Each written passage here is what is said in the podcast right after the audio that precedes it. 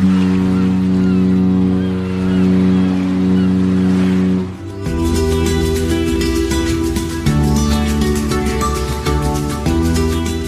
Tricks, der Kreuzfahrt-Podcast. Mit Jerome Brunel in Horb und auch in der 130. Folge mit dabei Franz Neumeier in München. Servus Franz. Hallo Jerome. So, und wir haben uns heute ein ganz besonderes Thema äh, ausgedacht. Ähm, dazu aber ähm, gleich mehr. Vorher möchte ich gerne nochmal auf den Podcast der letzten Woche äh, zurückkommen. Da gab es nämlich einen interessanten Kommentar. Es ging ja in dem letzten Podcast in der Folge 129 um Norwegian, Hapag-Lloyd, Cruises, Holland America. Und da ging es ja um die, ja sozusagen Umflaggung äh, der Kreuzfahrtschiffe beziehungsweise der Reedereien. Neue. Na, nicht ganz so dramatisch. Es waren neue, neue Namen und Logos. Die Flaggen ja, sind schon geblieben. Ja, natürlich. Und äh, da gab es einen ganz interessanten ähm, Kommentar und zwar von Knut, der schreibt nämlich äh, einen Aspekt, den wir gar nicht beachtet hatten äh, im Zusammenhang mit der Norwegian Jade. Und zwar schreibt er, Knut schreibt, äh, NCL ab Hamburg ist äh, die eine spannende Seite. Ich freue mich schon, die Jade nächstes Jahr zu sehen. Was ich aber auch bemerkenswert finde, durch Interporting in Southampton und Amsterdam wird es auch vermehrt Kreuzfahrttouristen geben, die Hamburg besuchen. Bisher laufen ja nur sehr wenige Kreuzfahrtschiffe äh, Hamburg auf der Durchreise an. In Hamburg ist fast immer Passagierwechsel. Ich stöbere gerne in englischsprachigen Kreuzfahrtforen danach, was die bisher seltenen internationalen Kreuzfahrer für Hamburg planen. Vor einigen Jahren ging es hauptsächlich hauptsächlich darum, wie man am schnellsten nach Berlin kommt. Oder es hieß Just Another Big City, in dem man am besten an Bord bleibt. Das schönste sei der Hafen und den kann man ja auch vom Schiff sehen.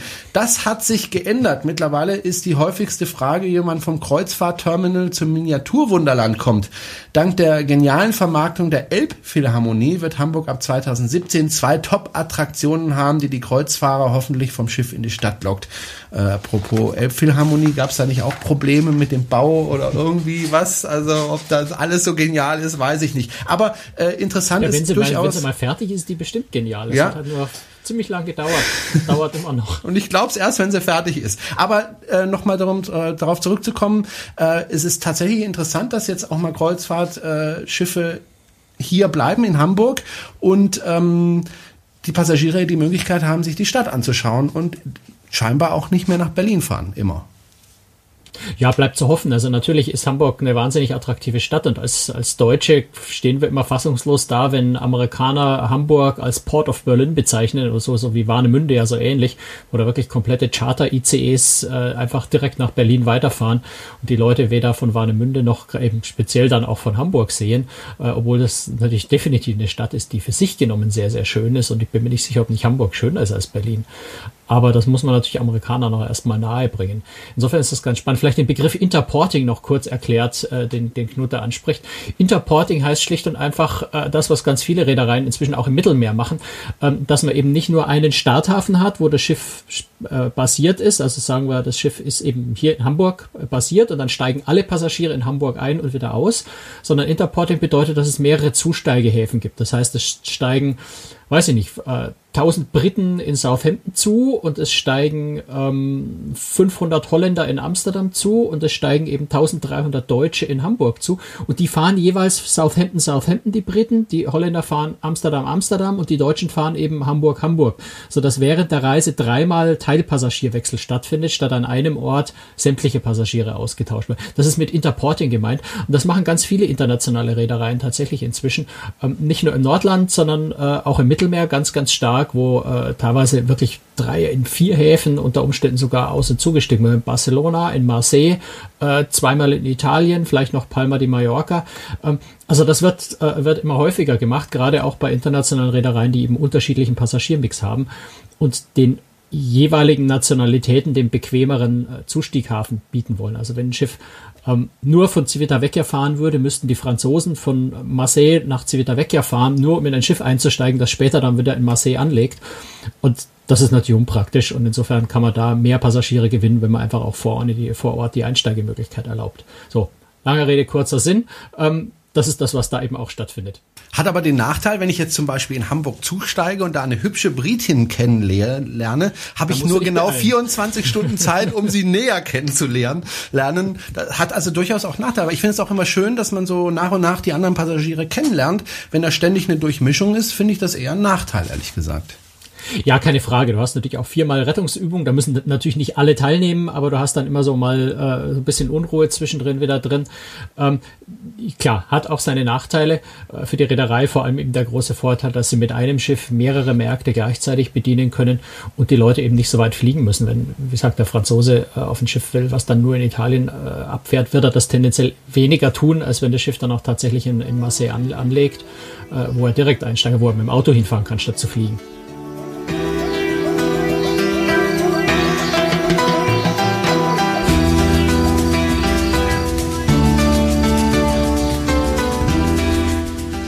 So, Franz, jetzt kommen wir zu einem Thema, das wir schon ziemlich lange im Köche haben. Ich habe dich immer wieder darauf angesprochen, auf dieses Thema, und du hast mir immer gesagt, ja, Jerome, das ist absolut ein Thema, das wir unbedingt machen müssen, aber ich muss da erstmal richtig recherchieren. Ähm, wir haben immer wieder darüber gesprochen, nämlich über das Thema Terrorismus. Wir haben es auch in der letzten Folge kurz angesprochen, weil es einfach aktuell war. Äh, wir haben das Thema so ein bisschen vor uns hergeschoben, weil es einfach schwierig ist, da überhaupt an Informationen heranzukommen, äh, weil natürlich eine Waffe gegen Terroristen ist, natürlich keine Informationen rauszugeben. Und jetzt sollen wir darüber äh, berichten. Das ist natürlich ein bisschen schwierig, ne, Franz? Ja, also ich gebe da ehrlich zu, das Thema habe ich mich sehr, sehr lange gedrückt als Podcast-Thema. Ich habe es auch auf krustrix.de selber bis jetzt nie behandelt, ähm, weil ich normalerweise, wenn ich mich mit Themen umgehe, möchte ich gerne Fakten. Ich möchte ganz genau sagen können, das ist Sache, so ist es, ich bin mir sicher, ich habe Quellen dafür.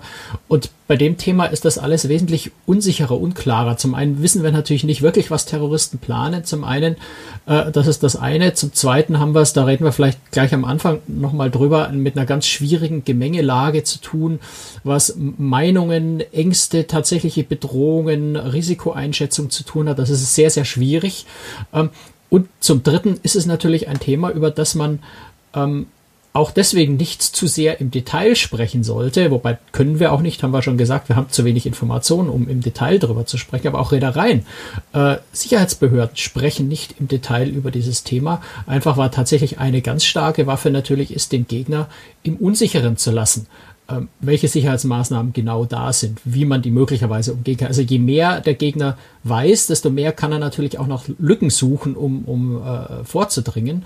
Und das will man natürlich vermeiden. Jetzt darf man da auch nicht zu naiv sein. Wir haben es bei, bei äh, Terroristen, bei, bei IS, bei Al-Qaida, bei ganz vielen anderen Terrorgruppen ähm, natürlich nicht mit, mit, mit Dummköpfen zu tun, sondern das sind Leute, die ja auch denken können. Das heißt, äh, offen auf dem Tisch liegende äh, Angriffsszenarien äh, verraten wir jetzt keine große Geheimnisse, wenn wir darüber sprechen, dass wir mit einem sprechstoffbeladenen Boot seitlich in ein Schiff reinfahren.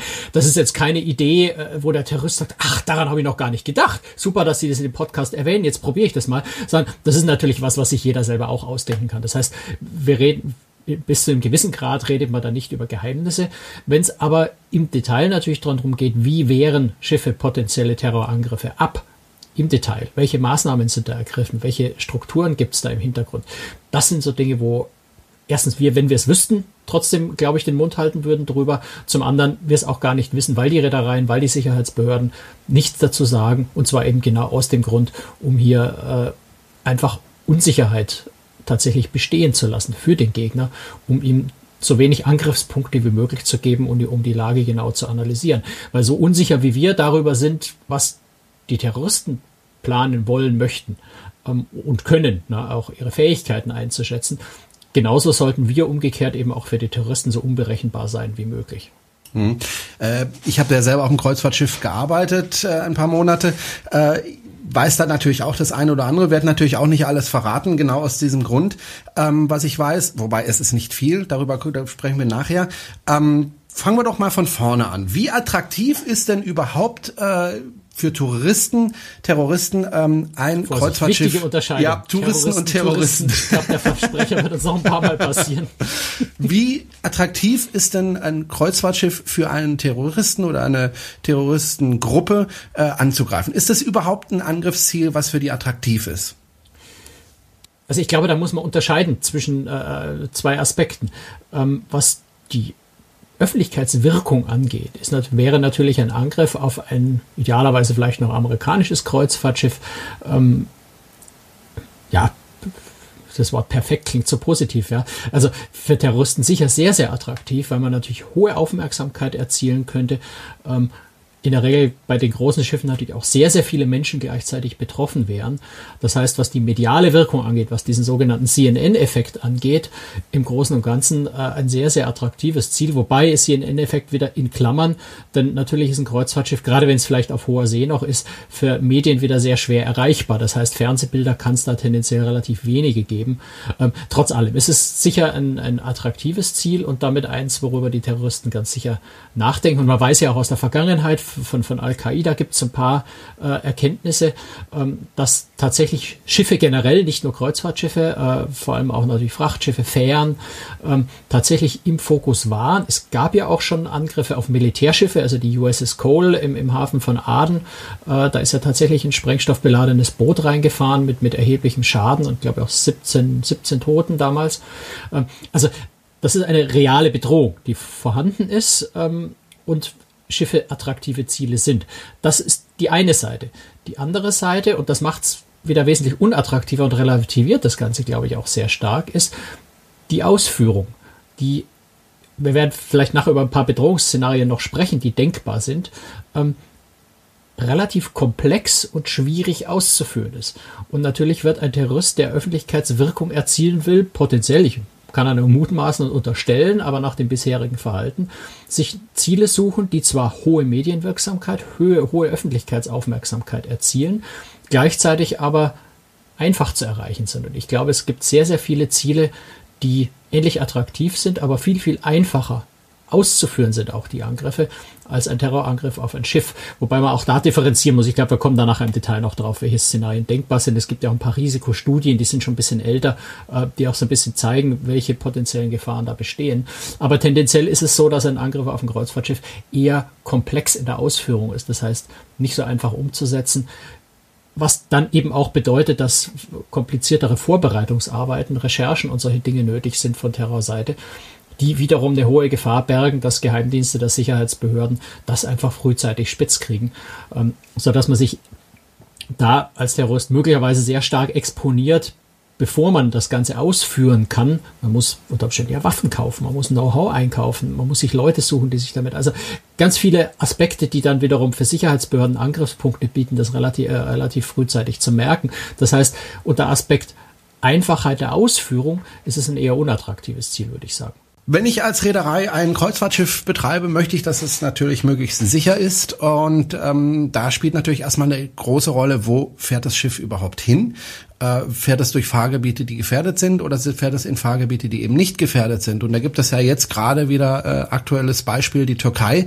Äh, dort fahren die Kreuzfahrtschiffe jetzt erstmal einfach nicht mehr hin, viele Kreuzfahrtschiffe. Ich weiß nicht, ob das alle sind, aber von AIDA weiß ich es und von ein paar anderen auch. Das ist ja schon mal äh, eine sehr gute Prävention erstmal. Ja, also MSC, Norwegian Cruise Line, Region Seven Seas, Oceania äh, sind die Reedereien, die bis jetzt gesagt, äh, die bis jetzt Hafenstopps in der Türkei abgesagt haben und, und verlegt haben. Also die fahren dann eben nicht mehr nach Antalya und Istanbul, sondern äh, oder nach Kusadasi, sondern fahren nach, nach Malta, nach Athen, äh, Piräus, äh, griechische Inseln. Also die meiden einfach im Moment die türkischen Häfen. Ähm, AIDA hat bis jetzt den härtesten Schritt gemacht, aber da blieb ihnen wahrscheinlich auch gar nicht anderes übrig, äh, weil sie mit der AIDA Stella ein Schiff hatten, das den ganzen Sommer über in Antalya seinen Basishafen hatte, also dort Passagierwechsel hatte und zum Teil auch Istanbul da noch angelaufen ist auf der Route. AIDA hat tatsächlich äh, gerade die AIDA Stella aus diesem Fahrgebiet komplett abgezogen, ähm, verlegt die jetzt ins westliche Mittelmeer, ähm, hat also da am konsequentesten im Moment den Schritt gemacht. Wobei man auch sagen muss, bei allen Reedereien war die Begründung eigentlich weniger, dass sie sagen, dort ist es wirklich gefährlich, sondern die Begründung war eigentlich eher die Ängste der Passagiere, die Sorgen der Passagiere sind so groß geworden nach den Anschlägen dort, ähm, dass einfach eine sehr große Nachfrage nach Umbuchungen da war. Das, das Feedback der Kunden war, wir wollen da eigentlich nicht hin.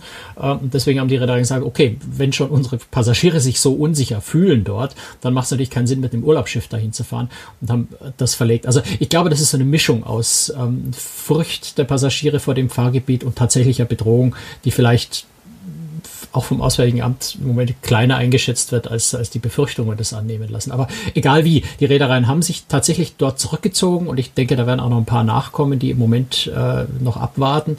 Ähm, aber das ist so, so ein Aspekt, wo man sagt, klar, die Reedereien reagieren auf sowas selbstverständlich. Hm. Kommen wir mal auf Angst zu sprechen. Das ist das, was die Terroristen verbreiten wollen. Angst, das ist ja ihr Ziel.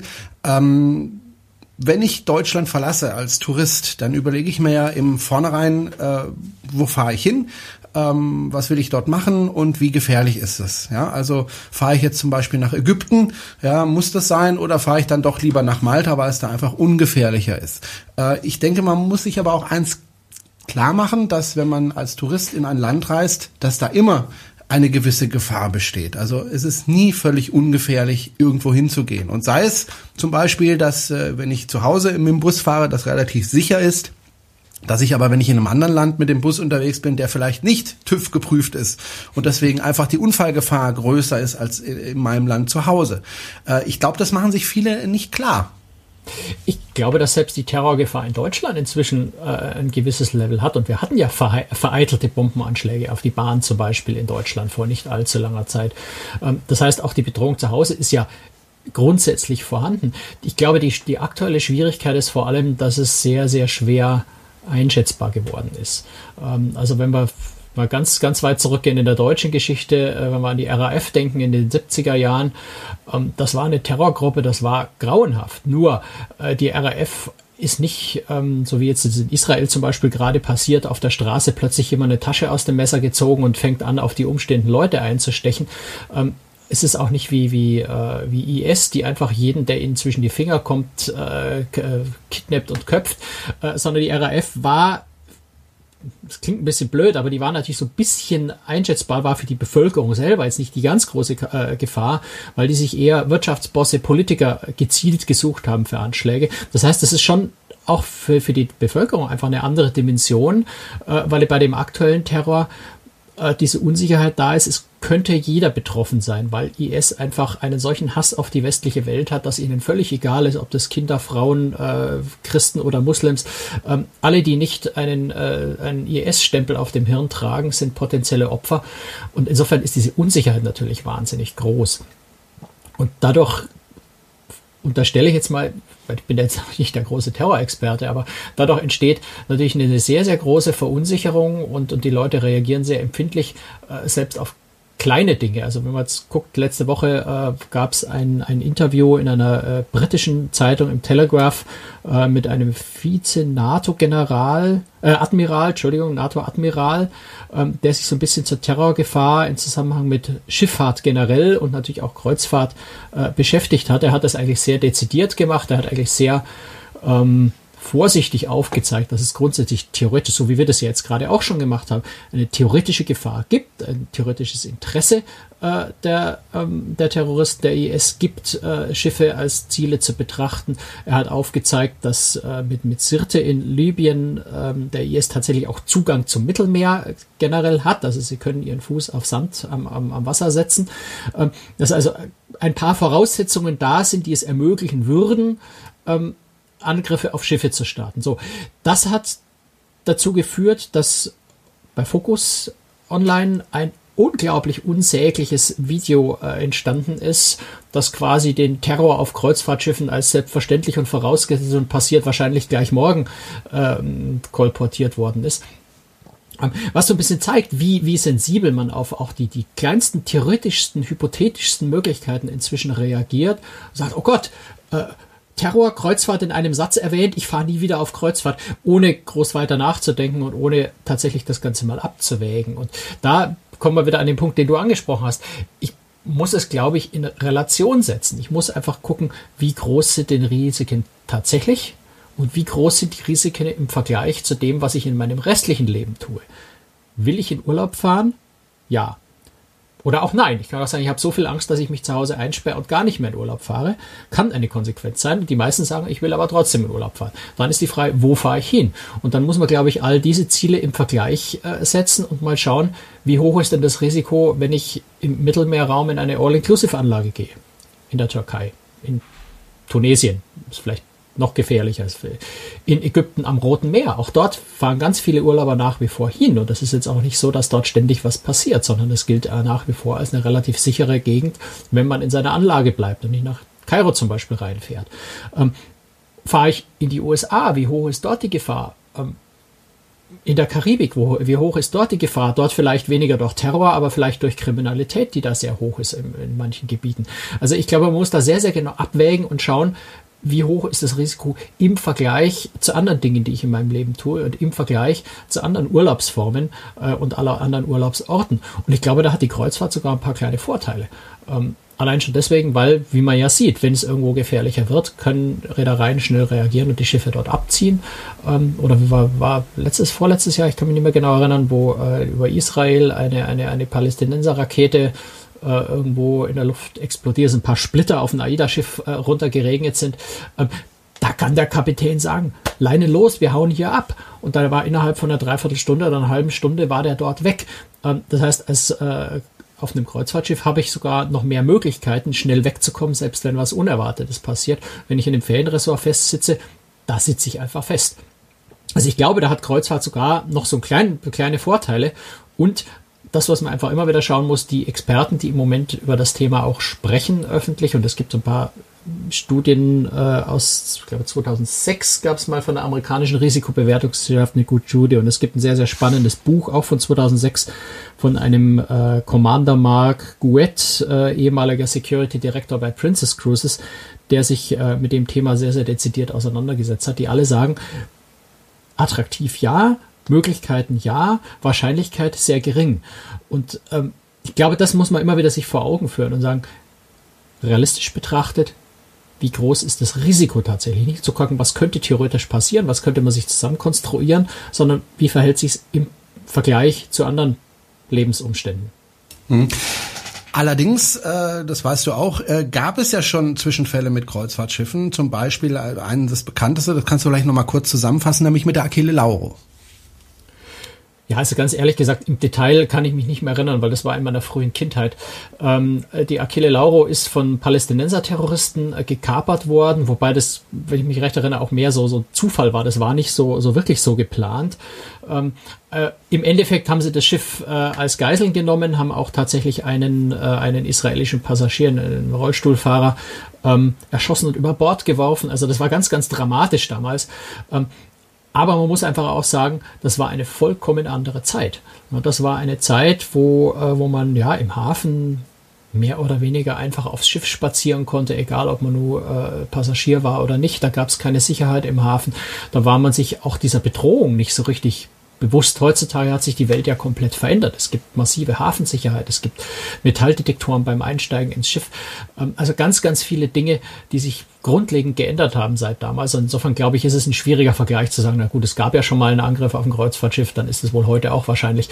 Die Welt hat sich komplett verändert seit damals. Insofern ist es, glaube ich, schwierig zu sagen, Ding. Und das war damals jetzt auch kein, kein gezielter Terrorangriff auf ein Kreuzfahrtschiff, weil man mit Kreuzfahrtschiffen äh, große Publicity öffentlich erreichen. Das war alles nicht das Ziel der Terroristen damals. Insofern eine völlig andere Situation und ich glaube, es ist schwierig, das zu vergleichen. Das, was man, glaube ich, eher heutzutage heranziehen könnte, wenn man über Bedrohung von Kreuzfahrtschiffen redet, ist äh, ein, ein Vorfall im, äh, in, in Aden, wo ein amerikanisches Kriegsschiff, nämlich die USS Cole, angegriffen wurde, und zwar erfolgreich angegriffen wurde, im Hafen liegend beim, beim, glaube beim Auftanken, äh, haben Al-Qaida-Terroristen ein mit Sprengstoff beladenes Boot seitlich in das Schiff reingesteuert und explodieren lassen. Das ist, glaube ich, ein Szenario, das viel ähm, relevanter ist, wenn man heutzutage die Bedrohung betrachtet, als diese Achille Lauro-Geschichte, die wirklich in einem anderen Zeitalter stattgefunden hat. Okay, gehen wir mal die verschiedenen Szenarien durch, beziehungsweise was ich vielleicht noch ergänzen möchte, wir hatten ja am Anfang gesagt, vor allem Unwissenheit ist äh, wichtig, dass eben die Gegner nicht wissen, wie funktioniert so ein Schiff, wo kann ich da ansetzen, um da meinen Anschlag auszuführen. Ich war ja Mitarbeiter auf einem Schiff und es gab einfach Dinge, die ich nicht wusste. Also zum Beispiel wusste ich nicht und ich weiß es bis heute nicht, wo ist eigentlich das Maschinenkontrollzentrum der äh, AIDA Aura. Also hätte mir ein Terrorist eine Waffe an den Kopf halten können, ich hätte dem nicht sagen können, wo dieser Raum ist. Ich wusste es einfach nicht, obwohl ich wahrscheinlich ganz nah da immer vorbeigelaufen bin, äh, wusste ich es nicht. Wahrscheinlich irgendwo hinter einer unscheinbaren Türe, die mich sonst eigentlich nicht interessiert, äh, wahrscheinlich versteckt. Ich wusste definitiv nicht, äh, wo dieser Kontrollraum ist.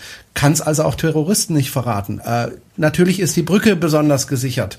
Äh, ich hätte nicht auch als Angestellter nicht einfach auf die Brücke spazieren können. Ich hatte einfach nicht das Wissen dazu äh, und so weiter und so weiter. Also viele Dinge wissen selbst die Mitarbeiter auf den Schiffen nicht, einfach um sich zu schützen.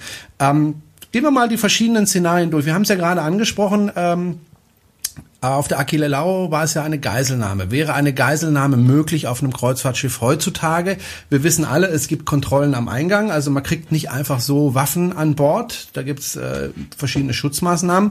Ähm, aber vielleicht kriegt man die Waffen ja anders an Bord. Äh, das Schiff liegt ja am Kai und da könnte man ja irgendwie äh, was hochwerfen oder so, eine Waffe hochwerfen äh, und dem fange ich die oben auf und äh, habe dann eine Waffe an Bord und äh, ja, kann dann loslegen. Ist sowas denkbar? Ich, ja, mein Gott, denkbar ist natürlich wirklich alles. Ja. Ähm, ich glaube, man muss eine Sache ähm, immer im Auge behalten. Es ist heute ja ein großes Bewusstsein für dieses Problem, für diese Thematik vorhanden. Das heißt, Reedereien, äh, die, die Security am Schiff wird im Hafen natürlich ein Auge auf solche Dinge haben. Äh, das heißt, die Wahrscheinlichkeit, dass wenn du einen Kumpel hast, der mit einem Bötchen im Hafen in die Nähe deines Schiffs fährt und versucht dir da irgendwie per Seil eine Waffe hoch zu, zu reichen oder sowas, ähm, mit, mit Werfen wird es nicht gehen, weil die Bordwand, glaube ich, viel zu hoch ist, als dass du da hochkommen würdest mit Werfen. Ähm, die Wahrscheinlichkeit, dass du dabei entdeckt wirst, weil du machst es ja vor aller Augen, du machst es ja in der Öffentlichkeit, selbst wenn du es bei Dunkelheit machst. Es gibt Überwachungskameras, es gibt Wachen auf der Brücke, es gibt Wachen äh, auf dem auf dem Promenadendeck, die deren einziger deren einzige Aufgabe ist, genau sowas zu verhindern. Insofern ist die Wahrscheinlichkeit, dass du dabei erwischt wirst, schon sehr, sehr hoch.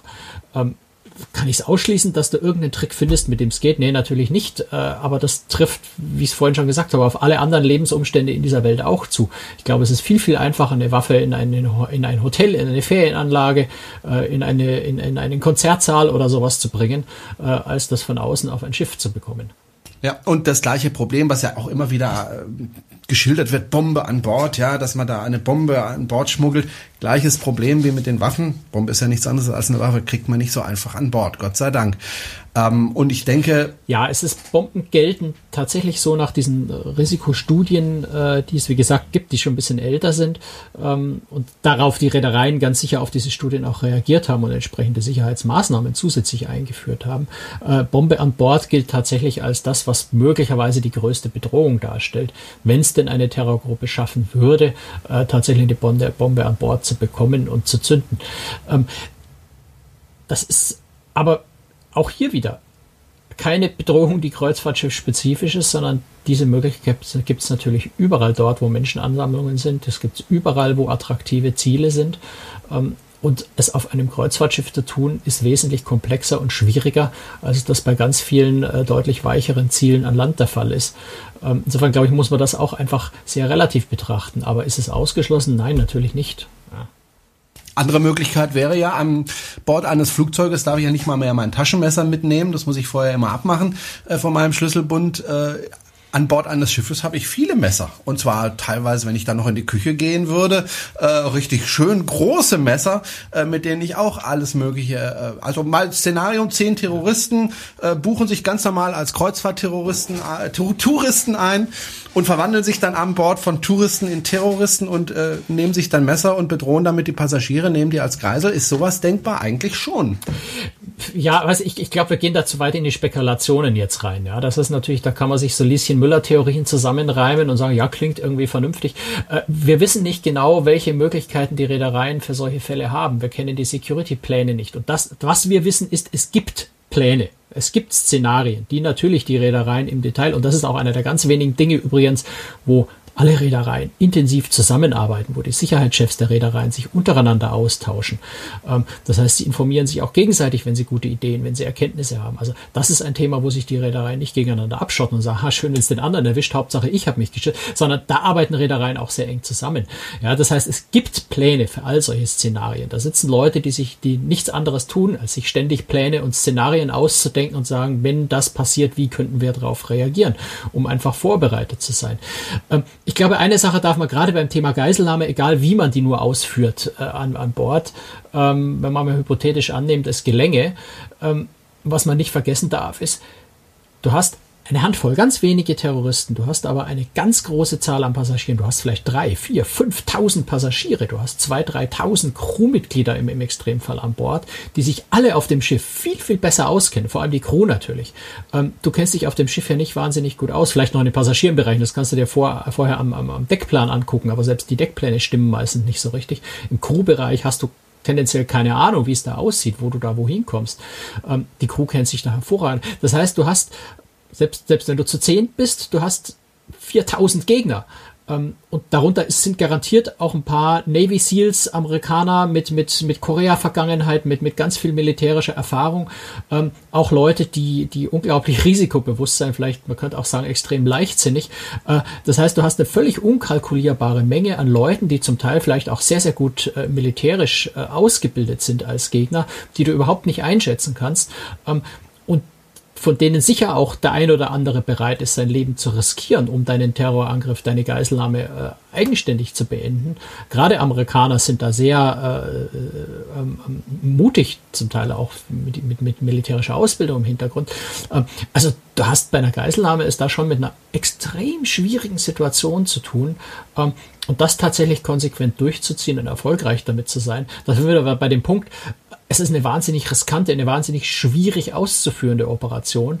Und da würde ich dann immer die Frage stellen, finden Terroristen nicht einfachere Ziele, simplere Möglichkeiten, um dieselbe Aufmerksamkeit zu erzielen, als so eine unglaublich komplexe Operation durchzuziehen, bei der die Wahrscheinlichkeit, dass sie vorher entdeckt werden oder bei der Ausführung nicht besonders weit kommen, sehr hoch ist. Ähm, ich glaube, das muss man immer und immer wieder wiederholen und bedenken und berücksichtigen, bevor man sagt, oh Gott, Geiselnahme, ganz fürchterlich, ganz gefährlich. Natürlich ist diese, dieses Szenario denkbar. Ich halte es persönlich aber für eher unwahrscheinlich, weil die Begleitumstände sehr, sehr schwierig sind. Was ich mir überlegt habe, wäre ähm, zum Beispiel eine Rakete auf ein Schiff zu schießen. Aber ähm, das wäre auch ein Bedrohungsszenario, was, was realistisch ist. Ähm, Gibt es aber zwei Probleme, beziehungsweise da können die Reedereien was tun. Erstens, ich fahre nicht dahin, wo diese Gefahr besteht, äh, wo es eben Leute gibt, die solche Raketen haben äh, bleibt eben noch das Problem, wenn äh, ich so ein Schiff angreifen möchte, dass ich dann halt meine Rakete dorthin bewegen muss, wo das Schiff ist. Und das ist dann wiederum deutlich schwieriger äh, zu handeln. Aber die Gefahr, würde ich sagen, besteht durchaus, dass man mit einer größeren Rakete einfach auf ein Schiff schießt. Ja, also zu dem Thema hat sich äh, der, der ähm, na, versuche gerade den Namen zu finden. Der Mark äh, Gouet, also der äh, von Princess Cruises, der ehemalige Sicherheitsdirektor in seinem Buch, äh, relativ detailliert auseinandergesetzt, auch weil es da äh, tatsächlich einen Angriffs, ich weiß es gar nicht mehr, einen Angriffsversuch oder einen Angriffsversuch auch auf ein amerikanisches äh, Kriegsschiff, auch in einem von diesen etwas schwierigen Häfen äh, tatsächlich gab. Da war irgendwo so eine Berganhöhe äh, ganz in der Nähe äh, der Anlegestelle und äh, da, die haben tatsächlich versucht, mit, mit Raketen auf das Schiff zu schieben. Wie gesagt, ich kann mich nicht mehr genau erinnern, das ist schon eine Weile her, dass ich das Buch gelesen habe, ob das eine erfolgreich war oder nicht, aber äh, ich kann mich jedenfalls erinnern, äh, dass er da auch gesagt hat, ähm, logistisch sehr schwierig aus. Also zum einen, ich brauche die Waffen. Unterstellen wir mal, IS hat inzwischen gute Waffen. Ähm, zum anderen muss ich die Waffe natürlich dahin bewegen. Ja, jetzt hänge ich mir eine Panzerfaust um die Schulter und marschiere einfach mal durch Istanbul. Ich glaube, das würde auffallen. Ähm, ist jetzt ein bisschen naiv gesagt, natürlich kann ich die auch irgendwie verstecken. Ähm, aber äh, ich, ich, muss natürlich Waffen an eine Stelle bewegen, wo ich auch tatsächlich abschießen kann. Da kommt dann wiederum das Thema Hafensicherheit äh, spielt da mit rein, denn es gibt längst äh, internationale Standards, Vereinbarungen, Vorgaben, wie Häfen abgesichert werden müssen, genau um so solche Szenarien zu verhindern. Ähm, das heißt, ich kann auch nicht einfach mal schnell in den Hafen mit meiner Waffe fahren, einfach weil ich da nicht hinkomme. Selbst wenn ich die Waffe gut verstecke, komme ich da überhaupt nicht rein, weil es abgesperrt ist. Ähm, also da gibt es ganz, ganz viele äh, Hürden, die ich dabei überwinden muss. Und wenn ich dann noch äh, ja möglichst effizient sein will unter Terrorgesichtspunkten, dann reicht mir vielleicht auch eine einfache Panzerfaust auf der Schulter nicht, weil kleine Panzerfaust gegen Riesenschiff richtet ja hat natürlich auch eine große Öffentlichkeitswirkung, aber es richtet jetzt keinen wirklich ernsthaft großen Schaden an, sondern dafür brauche ich dann schon etwas äh, fortgeschrittenere, größere Waffen, die dann wiederum äh, auch voraussetzen, dass ich das Know-how habe, diese Art von Waffen zu bedienen. Also das spielt ja auch eine große Rolle. Das ist ja jetzt nicht wie eine Pistole, ich muss äh, entsichern, abdrücken und das Ding macht Bumm, sondern äh, das sind komplexe Waffensysteme, wo ich auch sehr gute Ausbildung brauche, die zu bedienen. Das spielt eine Rolle bei der ganzen Geschichte. Das Wichtigste, glaube ich, ist aber, ich brauche einen Ort, von dem aus ich es abschießen kann. Ähm, und da muss ich irgendwie hin, ohne aufzufallen. Und das ist wirklich sehr, sehr schwierig, weil ein Kreuzfahrtschiff, das legt jetzt nicht, natürlich nicht im Jemen an. Ja, ein amerikanisches Kriegsschiff ist da nochmal was anderes, aber Kreuzfahrtschiffe fahren ja auch nicht in Gebiete, die tendenziell in dieser Hinsicht äh, gefährlich sind. Ähm, das heißt, Kreuzfahrtschiffe sind an Touristenorten und ich behaupte einfach mal, dass an Touristenorten die Wahrscheinlichkeit, dass so eine große Waffe nicht auffallen würde, eher gering ist. Nichtsdestotrotz kann man es natürlich nicht ausschließen, ist keine Frage. Ähm, was auch diskutiert wird, ist natürlich, das sieht man bei der USS Cole, dass es grundsätzlich möglich ist, Schiff voll Sprengstoffladen in die Seite reinfahren, im Hafen tendenziell denkbar, wobei da auch die Hafensicherheit inzwischen natürlich wesentlich höher ist. Wenn man gerade mal so zum Beispiel an Miami denkt, was mir gerade so einfällt, da patrouilliert regelmäßig die Küstenwache und hält andere Schiffe von den Kreuzfahrtschiffen fern. Das heißt, dort würde ich es tatsächlich wahrscheinlich nicht schaffen, bis zum Kreuzfahrtschiff überhaupt hinzukommen.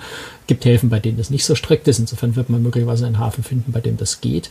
Ähm, aber es ist auch nicht ganz unaufwendig. Also vielleicht na, witzig ist in dem Zusammenhang auch der falsche Begriff, aber äh, der Angriff auf die USS Cole hat auch erst beim zweiten Durchgang geklappt. Das erste Schiff ist den Terroristen nämlich gesunken, weil sie zu viel Sprengstoff draufgeladen haben. Also selbst solche Trivialitäten können durchaus dazu führen, äh, dass solche Angriffsversuche scheitern. Ähm, auch weil es natürlich Dinge sind, wo auch die Terroristen keine Erfahrung damit haben. Das muss man auch so sagen. Auch Terroristen haben ja keine Erfahrung damit. Das heißt, ein Angriff wäre dann der erste Versuch. Ähm, und äh, ja, also da schon eine gewisse Wahrscheinlichkeit, dass sie von sich aus scheitern. Ähm, es gibt noch eine eine Bedrohung, die immer wieder mal diskutiert wird, die allerdings insgesamt als sehr, sehr unwahrscheinlich eingeschätzt wird. Das wäre das Thema äh, Taucher mit einer Bombe schicken und irgendwo ein U-Boot und irgendwie am Schiff unten dran eine Bombe befestigen. Das wird aber von allen als sehr, sehr komplex äh, eingestuft. Du brauchst erfahrene Kampftaucher, die sowas ausführen. Du musst dann auch tatsächlich irgendwie unauffällig an das Schiff unten rankommen im Hafen, was jetzt auch nicht ganz so einfach ist. Ähm, also das gilt so als eines der, der unwahrscheinlichsten Szenarien überhaupt. Aber denke, erwähnen muss man es einfach trotzdem, weil das auch in diesem, äh, in diesem Zusammenhang immer wieder diskutiert wird. Wir haben über Terroristen gesprochen. Lass uns noch kurz zumindest mal über Piraten sprechen. Gibt es diese Gefahr noch für die Kreuzfahrtschiffe? Ähm, naja, die Gefahr von Piraten ist immer wieder, äh, immer noch da natürlich. In Somalia, die Piraten haben nicht aufgehört. Äh, muss auch eine Straße von Malakka zum Beispiel gibt sehr viele äh, Piraten, die allerdings bis jetzt noch nie ein Kreuzfahrtschiff angegriffen haben. Piraten ist eine völlig andere Bedrohung und eine ganz andere Welt.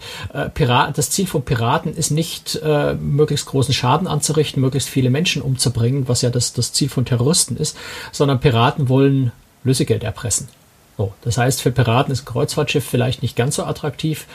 Auch da Parallele zu den äh, Terroristen natürlich, äh, 4000 Passagiere zu handeln ist wesentlich komplexer und aufwendiger und schwieriger äh, als eine, eine Crew von einem Containerschiff, äh, die vielleicht aus 10 oder 15 Mann besteht, äh, in Schach zu halten. Das heißt, Kreuzfahrtschiffe sind für Piraten wesentlich unattraktiver, äh, auch schwerer zu entern. Auch das hat man gesehen bei den zwei, drei Versuchen, äh, Kreuzfahrtschiffe anzugreifen bei Piraten. Ähm, es ist nicht so einfach, an Kreuzfahrtschiff dann tatsächlich ranzukommen und es zu übernehmen. Ähm, also Piraten würde ich im Moment sagen, ist keine, keine wirkliche Bedrohung, über die man ernsthaft groß nachdenken muss. Äh, dort, wo Gefahr besteht, also gerade so im, im na, südlich des Suezkanal vor, vor Somalia, ähm, dort gibt es ja auch Militär, die dort patrouillieren, äh, die, die Navy diverser Länder, die dort patrouillieren und die Schiffe schützen. Ähm, also das Piratenrisiko würde ich jetzt eher als gering einschätzen, insbesondere weil man ja die Gebiete, wo das stattfindet, auch kennt. Das heißt, das ist eine relativ berechenbare Gefahr im Vergleich zu Terror, der wesentlich schwieriger einzuschätzen ist gerade. Insofern würde ich Piraten im Moment als eher nicht so wirklich relevant betrachten. Einfach weil es irgendwie so ein bisschen kontrollierbar ist hm. einschätzbar ist. Wir haben ja immer über die Gefahr auf dem Schiff gesprochen. Äh, die Gefahr ist aber doch eigentlich viel größer, wenn ich vom Schiff runtergehe, oder? Ja, ich meine, das ist das, was man natürlich ja die letzte Zeit gesehen hat. Leider äh, gab ja vor allem in Tunis, äh, wo Kreuzfahrtpassagiere ganz, äh, ganz massiv betroffen waren ähm, von Terrorattacken. Ich vermute, es gibt zwar auch Behauptungen, es war gezielt auf Kreuzfahrttouristen, aber äh, ich vermute, dass es einfach Zufall war, dass es gerade Kreuzfahrttouristengruppen getroffen hat dort äh, in, in, in, Tunis. Äh, aber natürlich ist die Gefahr, sobald ich von, vom Schiff runtergehe, äh, viel, viel größer. einfach weil ich, aber das ist dann auch kein kreuzfahrtspezifisches Problem mehr oder Thema mehr, sondern ich bin dann halt einer von vielen Touristen, die sich an dem jeweiligen Ort bewegen. Und als Tourist in einer großen Stadt, in einer Menschenansammlung, wie wir das ja leider in Istanbul gesehen haben, ähm, dann kann das völlig unabhängig von Kreuzfahrtschiffen dort Terroranschläge geben. Äh, das ist das unter Anführungszeichen ganz normale Terrorrisiko, was man heutzutage inzwischen einfach hat.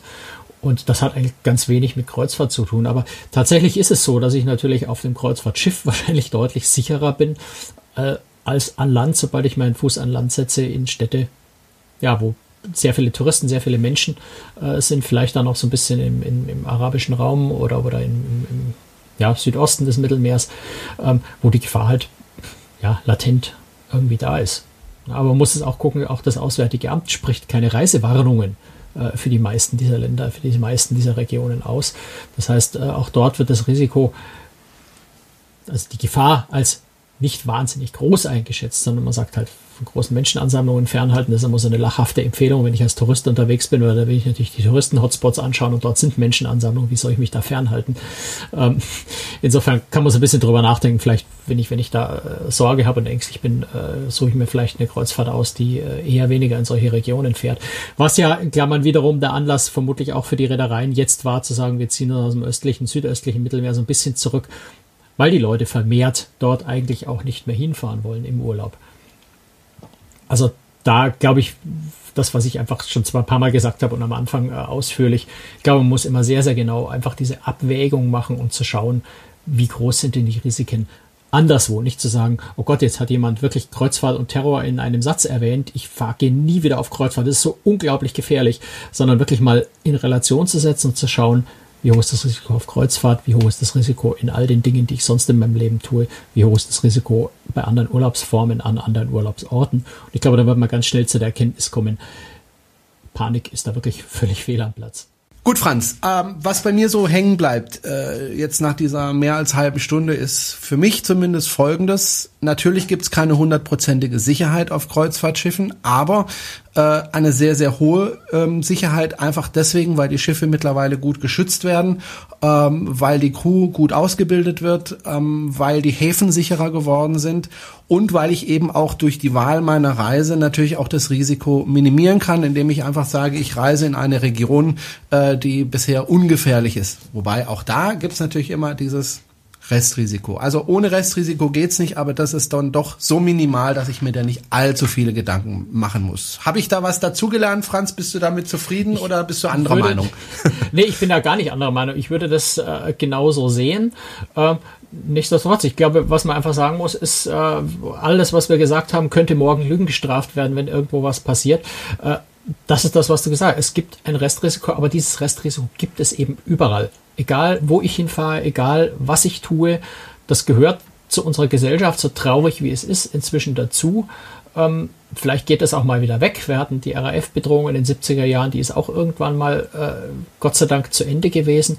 Das ist eine Phase, die hoffentlich auch wieder weggeht. Vielleicht schaffen wir durch, durch äh, Friedensverhandlungen für, Liby äh, für, für Syrien, äh, dass sich die Region da so ein bisschen beruhigt, dass äh, sich vielleicht auch die, die äh, Mächte sich auf äh, Terrorismus noch mehr konzentrieren können, so ein paar Schauplätze auf der Welt wegfallen. Also da kann man einfach Hoffnung für die Zukunft haben, dass sich die Gesellschaft verändert. Im Moment ist die Welt so. Und äh, Kreuzfahrt sticht da nicht irgendwie als besonders großes Risiko raus. Und insofern ähm, haben wir eigentlich schon viel zu lange darüber geredet, weil äh, genau genommen ist es gar nicht so dramatisch. Also, wie gesagt, immer in Relation zum restlichen Leben und zur restlichen Welt.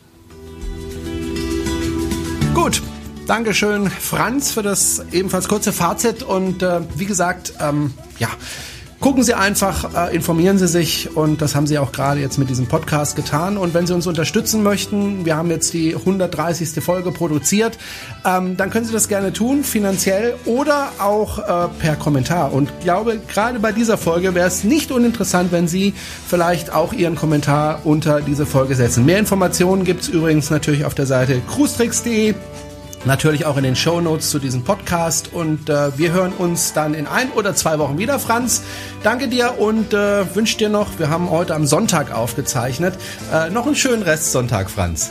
Ja, danke für dich auch und für unsere Leser einfach, ähm, ja, lassen Sie sich nicht ärgern, lassen Sie sich nicht irritieren, lassen Sie sich nicht verwirren und verängstigen. Äh, ich glaube, wir sollten uns den Spaß an der Kreuzfahrt nicht nehmen lassen von irgendwelchen theoretischen Gefahren. Genau, die Leser, äh, die werden das sicher beachten, die Hörer sicherlich auch. Du lernst es nie, Franz. Habe ich Leser gesagt? Ja. Ach, zu blöd. Schönen Sonntag, Also dann einfach beide. Tschüss. Bis zum nächsten Mal. Ciao. Servus.